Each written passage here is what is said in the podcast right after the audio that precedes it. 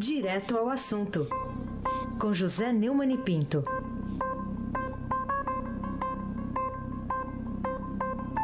Oi, Neumann, bom dia. Bom dia, Raíssen Abac. Bom dia, Gustavo Grisa Lopes. Bom dia, Almirante Nelson Volta. Bom dia, Moacir Evangelista. Bom dia, Emanuel Bonfim. Bom dia, ouvinte da Rádio Eldorado, 107.3 FM, Raissem Abac. Bom, a gente tem que começar pelo começo, é óbvio, né? Como diria lá o conselheiro Acacho, não é isso? Mas eu, eu, tô, eu vou esperar ansiosamente pelo fim hoje, não porque você vai embora, não é isso? É pela música. Hoje tá demais o negócio aqui. Já vou deixar o ouvinte avisado. Espere, hein? Espere para você ouvir como é que vai terminar o negócio aqui. Mas já que tem que começar pelo começo, Neumann, aproveitar o, o feriadão para a gente refletir um pouco. Você acha que todos os denunciados aí pelo Ministério Público Federal estão tendo um tratamento isonômico por parte do Procurador-Geral da República, Rodrigo Janot? Infelizmente, Raíssa, ontem nós tivemos claros indícios de que o Procurador-Geral da República, Rodrigo Janot, está usando dois pesos e duas medidas na hora de propor pedidos de prisão para personagens do escândalo de corrupção que espanta ou paralisa o país desde que a Operação Lava Jato foi deflagrada há três anos. Ontem, os jornais registraram que ele utilizou a postagem do senador Écio Neves no Twitter para reforçar argumentos do pedido de prisão que já fez antes e que foi negado pelo relator da operação no Supremo Tribunal Federal, o ministro Luiz Fachin. Eu mesmo comentei aqui, você está lembrado, Raíssa, que Janot incluiu no pedido de novo aí a denúncia de que em 30 de maio o presidente licenciado do PSDB publicou foto de reunião com os senadores Tasso Gereissati, do Ceará, Antônio Anastasia, de Minas Gerais, Cássio Cunha Lima, da Paraíba, e José Serra, de São Paulo, todos tucanos. A essa escreveu, na pauta, votações no Congresso e agenda política. Bom, isso aí bastou para que o, o, o, o Janot suscitasse seu pedido de, de, prisão. Na ocasião em que eu citei isso em meu comentário, o Correio Brasiliense, que eu não tinha lido, registrou que, em meio aos debates sobre os limites de atuação dos poderes, o ex-presidente Luiz Inácio Lula da Silva, processado seis vezes na Lava Jato, defendeu mudança no critério de escolha dos ministros do Superior, do Supremo Tribunal Federal, desculpe. Em entrevista à Rádio Difusora de São Luís do Maranhão, Lula defendeu a harmonia entre as instituições no país. Embora negue que os presidentes têm influência sobre os ministros que indicam ao Supremo, Lula acredita que o critério está errado e sugeriu que seja criado um colegiado responsável pela formação do tribunal e seja debatido o tempo do mandato. Não pode uma pessoa entrar com 35 anos e ficar com 75 exercendo cargo na Suprema Corte, disse ele. Desde o fim da ditadura, Lula governou o Brasil de 2003 a 2010, foi o presidente que mais indicou ministros do STF, oito magistrados. Foram eles Eros Grau, Carlos Alberto Menezes Direito, Carlos Aires Brito, Carmen Lúcia, Ricardo Lewandowski, César Peluso, Joaquim Barbosa e Dias Toffoli. Hoje, a maioria já se aposentou, mas ficaram Lewandowski, Toffoli e Carmen Lúcia. Em relação à absolvição da chapa Dilma Temer, ele também, pelo Tribunal Superior Eleitoral, ele também andou deitando regra admitiu que ocorre uma politização do judiciário, mas ponderou que é necessário buscar harmonia entre as instituições. Quando o procurador manda investigar e gravar o presidente da República, tudo começa a ficar delicado, disse ele em referência às investigações sobre Michel Temer. Ao tomar conhecimento desse fato, ocorreu-me, o meu caro amigo Raíssen Abac, que Janot, nomeado e reconduzido ao posto de Procurador-Geral da República por outra petista, Dilma Rousseff, não tem recriminado nem impedido Lula de fazer campanha para presidente antes do tempo, pois ainda não estamos em 2018, cometendo crime eleitoral, nem participado da campanha difamatória contra o Brasil aqui no exterior, o que configura, no mínimo, para um ex-presidente da República, crime de lesa pátria. Enquanto isso, pede a prisão de Aécio, porque ele se reuniu com correligionários enquanto o próprio relator do caso do Tucano, o ministro Marco Aurélio Mello, reconheceu ainda também ontem que as condições de afastamento do Mineiro do Senado estão sendo cumpridas. Configura-se, pois, um caso típico de dois pesos e duas medidas. Acho que comprovei isso aí. Eu não tenho procuração nem vontade nenhuma de defender o seu Aécio, e vocês todos são testemunhas que tenho sido forte e crítico da forma como ele jogou no lixo, no lixo da história, a esperança de 51 milhões de brasileiros que esperavam dele comportamento no mínimo melhor do que os adversários, em cujos 13 anos, 5 meses e 12 dias de desgovernos, o Brasil foi jogado na maior crise da história, com mais de 14 milhões de desempregados. Mas parece que Janot tem levado em conta a crítica de Lula, tornada pública, e resolveu provar que não é ingrato, não. Aécio não pode se reunir com correligionários, mas Lula pode fazer campanha fora de época. Aliás, não só sou eu que penso isso, não, viu, Raíssa? Hoje, no jornal Estadão, na página 3, que é a página dos editoriais, nós temos aqui dois leitores se referindo à incoerência da, do nosso Poder Judiciário. Lourdes Migliavaca, de São Paulo, falando sobre a cegueira da deusa Temis no Brasil, disse muito correta. Eu vou citar aqui de forma irônica, porque é o que ela usa na, na frase. Né? A decisão do Supremo de manter a irmã do AES presa, afinal foi ela que destruiu a economia do país, e não Lula e Dilma Rousseff. José Wilson de Lima Costa, também de São Paulo, sobre a difícil compreensão da lógica do Supremo, disse: a primeira turma mantém prisão e a segunda turma solta. Onde está a coerência? Pode isso, Arnaldo, ou melhor, Heisen. É, né? Tem uma incoerência aí. Ontem eu também comentava isso aí. Também estou longe de defender aqui a Aécio, né? Porque a reunião foi o menos grave do que ele fez. É, ele pode conversar com quem ele quiser. Mas, uh, o, o Neumann, uma observação que eu preciso fazer. A, as sonoras do Lula aqui foram muito boas aí, que nós ouvimos há pouco. Eu cheguei à conclusão de que o original é que copia você e não o contrário. Bom, mas vamos Vamos lá.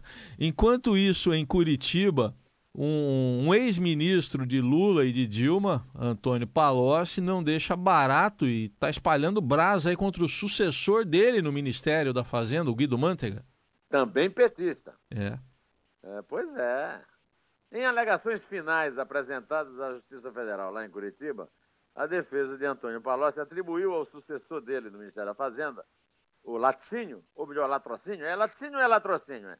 O Guido Mantega, a responsabilidade por autorizar pagamentos ilegais da Odebrecht na conta do marqueteiro João Santana na Suíça. Para levar a própria pele, o cara entrega até a mãe, meu amigo. Embora não tenha citado expressamente o ex-ministro, o outro colega dele, a defesa do Palocci destacou trechos do depoimento de Marcelo Odebrecht, atribuindo a Mantega a responsabilidade por gerir pagamentos endereçados ao PT a partir de 2011. É, segundo os advogados, os valores constantes da planilha italiano não eram destinados ao acusado, mas sim ao partido. Você acha que italiano tem alguma coisa a ver com o PT, Raiz? De forma que, após Antônio Palocci deixar o governo, o montante passou a ser gerido por terceira pessoa. O Guido Mantega não foi citado, mas é evidente, né? A defesa de Palocci pediu absolvição. Agora se prepare, viu, Raiz? o Brasil é o país da piada ponta. Olha, pediu a absolvição dele pelos crimes de lavagem de dinheiro e corrupção passiva, porque eles consideraram que há uma inconsistência no depoimento do ex-funcionário do setor de propina do Odebrecht, Fernando Meilhares. Sabe qual é a incoerência? Hum. Bom, é o seguinte, é, ele lembrou que o Rodrigo da Rocha Loures carregou 500 mil numa mala maior do que a mala é, em que foi dito, em que o, o delator disse que o, o Bronislav Conti, que é assessor do Palocci, carregou pelo menos um milhão. Disse também que era possível guardar até 3 milhões numa mochila. Para apostar a suposta inconsistência do relato, a defesa citou o episódio lá da pizzaria Camilo, o único caso do Brasil em que a pizzaria é de verdade, não é metafórica. Aliás, esse, essa defesa do Palocci merece o nosso rabugento. Vamos, bota o rabugento aí, Almirante Nelson. Cuidado para não matar o rabugento de rir, hein? É. Ai, sem mabaque. Eu tenho que fazer perícia de mala agora, para ver quanto é que cabe direitinho. Fazer perícia Ah, eu tenho um amigo, o meu amigo é, Zeca, ah. da Cunha, ah. que ele tem essa conta toda direitinho, né? É, mas só que ele não conta por mala, ele conta por volumes de Ulisses traduzido por Weiss, do James Joyce, empilhados. Sim. Então, você fazer perícia em mala, mochila, cueca, tudo, tudo que for, vai. Bom, o, o Globo está publicando que, em depoimento prestado na quarta-feira à Polícia Federal, o doleiro Lúcio Bolonha Funaro reconhece ter operado Caixa 2 do PMDB e, ter, e fez acusações a Michel Temer. Bom, quer dizer que não pararam então de aparecer fatos novos contra o presidente, Neumann? É, o Globo disse que, segundo uma pessoa com acesso ao interrogatório, o Doleiro sustentou que Temer, foi presidente do PMDB de 2001 a 2016, tinha conhecimento de doações ilícitas de campanha feitos ao partido. O Palácio do Planalto negou em nota que Temer tomou conhecimento de financiamento ilegal de campanha. O presidente Michel Temer somente tinha conhecimento de doações legais ao partido, informa a nota. Ao longo de quatro horas, o Doleiro falou também sobre como funcionavam nomeações a cargos públicos articulados pelo PMDB e associadas a desvio de recursos. Apontado como aliado do ex-presidente da Câmara, Eduardo Cara de Cunha, do PMDB do Rio de Janeiro, em esquema de corrupção, Funaro está preso há quase um ano. Nas últimas semanas, ele contratou um advogado especialista em delação premiada. E apesar dos contatos com o Ministério Público, não há informações ainda de que o acordo foi fechado. Agora, a questão que fica no ar, a pergunta que não quer calar é: que fatos novos ele terá a delatar? Aliás, Antes que apareçam os fatos do Bolonha, o, o Jornal Nacional já deu mais um fato novo contra o tema. Né?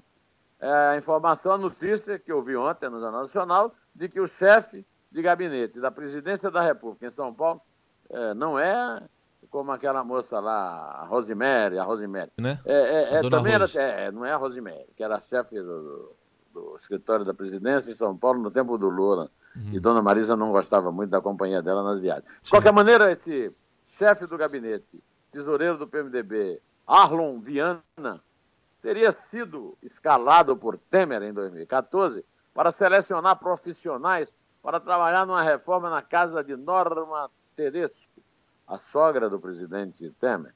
Na época, Arlon Viana era assessor da vice-presidência. O assunto pode até parecer menor, né? Uma obra, na casa da sogra. É, é um bom genro, Temer, né? Mas o próprio Temer fez um bate-volta de Brasília para reunir seu escritório em São Paulo, com o Arlon Viana. Isso aí me lembra aquela história do bêbado na Semana Santa, né?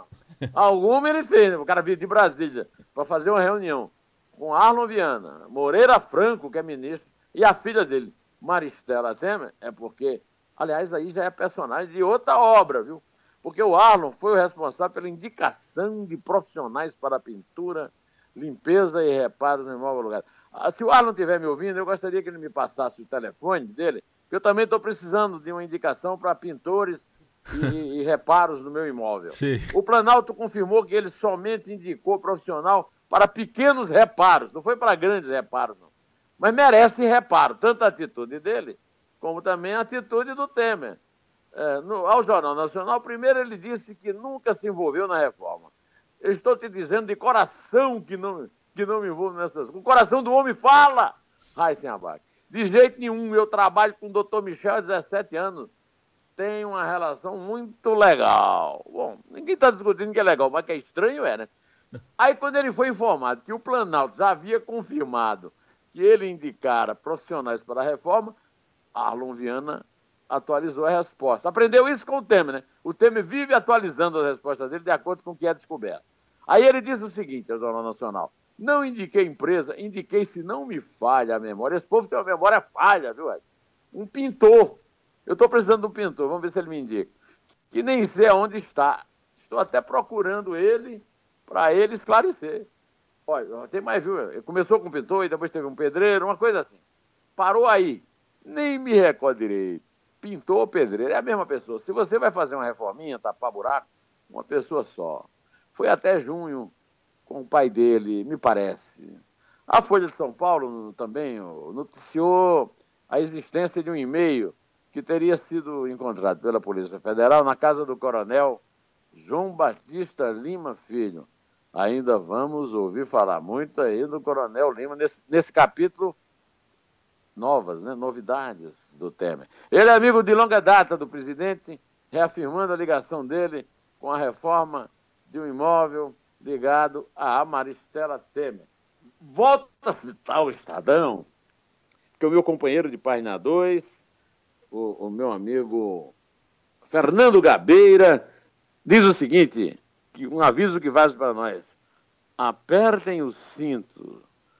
A isso que chamam estabilidade, nós chamamos de turbulência. Ele está criticando essa história de que nós temos que manter o tema de qualquer maneira, porque temos que manter a estabilidade. Pois é, vamos voltar aqui ao Coronel Lima. No início do mês de junho, já havia vindo à tona que a Polícia Federal apreendeu no escritório do, do Lima planilhas de movimentações bancárias associadas ao escritório político de Temer e arquivos relacionados à reforma na obra da Casa da Filha. A sogra não é a avó da filha, viu? Segundo a Folha, o e-mail, que é de 2014, foi enviado por um arquiteto e cobra do coronel o pagamento de R$ 44.394,42. Ih, rapaz, não vou mais recorrer a esse povo, não. É muito caro essa obra. É, aí. cara. Referentes a itens com. Mão cobra cara demais, rapaz. É. Mão de obra e material. O coronel Lima é investigado pela PF depois que foi apontado por delatores da JBS como destinatário de um milhão de reais em dinheiro por ordem do presidente Michel Temer. É isso que o Gabeira chama de turbulência. Segundo o Ricardo Saldi, delator da, da JBS, na campanha de 2014, teria embolsado um milhão assim na mão. Assim. Ele conta que foi o seguinte: ele pegou e botou o dinheiro no bolso, direto. Dos 15 milhões de propina, que o PT repassou ao então vice-presidente para serem redistribuídos ao PMDB. Os primeiros documentos relacionando o militar a Temer foram apreendidos na AGEPLAN, Arquitetura e Engenharia, em São Paulo, durante a Operação Patmos. A gente está tendo uma verdadeira aula de mitologia grega na, pela Polícia Federal. Né? Essa daí, a Patmos, foi deflagrada a partir das relações da JBS. O Globo, voltando ao Globo, mostrou ainda que o coronel foi responsável pelo pagamento de material de construção para a reforma. A Zeplan, empresa do próprio Lima, acertou os custos de compras feitos numa empresa no interior de São Paulo, responsável pela obra. Abaixo. Você não vai pedir indicações ao Coronel Lima nem ao Arlon, porque esse povo ah, encontra uns pedreiros muito caros, hein? Não, aí, tá mão de obra cara essa aí, tá cara. E agora, a gente ouviu esse relato aqui, é, bem é, baseado em várias reportagens. Qual a relação, então, entre essas descobertas? Vamos fazer esse raciocínio aqui. E a notícia dada pelo Estadão de que o presidente da Câmara, o Rodrigo Maia, a, admitiu a possibilidade de o Congresso Nacional suspender o recesso parlamentar, agora de julho, para analisar um eventual pedido de denúncia da Procuradoria-Geral da República contra o presidente Temer. Ô, ô, ô, antes de mais nada, eu senti que você vacilou aí não admitiu. Será que você não queria dizer admentiu? Admentiu, é, então, admentiu. Admentiu. Isso. Admentiu. Então eu vou pedir ao Almirante Nelson a reprodução da voz do Botafogo Bolinha. Toca aí, toca aí, Almirante. Não acelerar, porque um processo desse não tem que ser corrido, uma denúncia, o julgamento de uma denúncia, né, para a possibilidade né, da autorização, mas deixar bem claro que também não podemos atrasar um minuto, porque o atraso desse julgamento vai deixar o Brasil nessa dúvida né, e vai tirar da gente tempo para que a gente siga na nossa agenda, que é a nossa prioridade. A suspensão do recesso da Câmara é positiva. Né? O recesso junino do Congresso, nesse momento de crise, é algo que não condiz com a natureza de representação da sociedade do Poder Legislativo.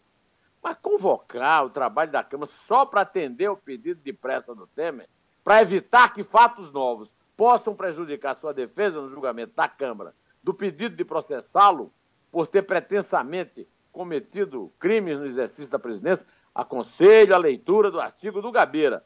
É uma demonstração óbvia de que o nosso parlamento presta vassalagem aos dirigentes dos partidos e membros da Caixa que comanda o Brasil oficial. Uma coisa é uma coisa e outra coisa é outra coisa. Suspender as tarefas legislativas para atender o chamado das quadrilhas, ainda que sejam só as juninas, já é uma vergonha em si como diria o meu amigo Boris Casoy. Agora, infelizmente, eu vou ter que parar porque meu tempo acabou. O Raíssa quer continuar o jornal e antes disso ele quer ouvir o vírus da corrupção com Bezerra da Silva. Sou na caixa, Almirante Nelson. De norte a sul, de leste a oeste, meu irmão, como tem político contaminado com o vírus da corrupção, vou dizer. De norte a sul, de leste a oeste, meu irmão, como tem político contaminado com o vírus da corrupção, ele vai. Ele vai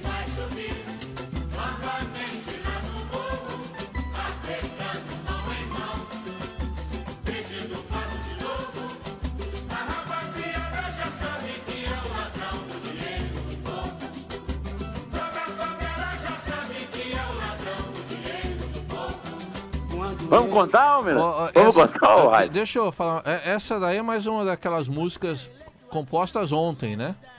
É música nova essa aí, não é? Não? essa aí o Bezerra da Silva já compôs morto. Ah, é? É tudo música nova que a gente tá pondo aqui. Parece que foi feita é. ontem a música. Tudo, tudo se encaixa perfeitamente. Mas vamos lá. É começando três hoje, é isso? Sim, senhor. Então vamos lá. É três. É dois. É um.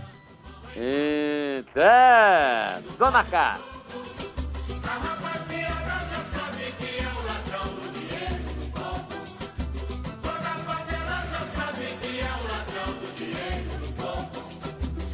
Na eleição passada, através do morro, ele se elegeu. Nada fez pelo pobre favelado e num Boeing de luxo desapareceu. Foi comemorar a vitória em sua mansão no Distrito Federal. Eu só fui saber que ele estava vivo porque saiu como corrupto do jornal. De norte a sul, de leste a oeste, meu irmão. Como tem político contaminado com o vírus da corrupção, vou dizer. De norte a sul, de leste a oeste, meu irmão. Olha como tem político contaminado com o vírus da corrupção.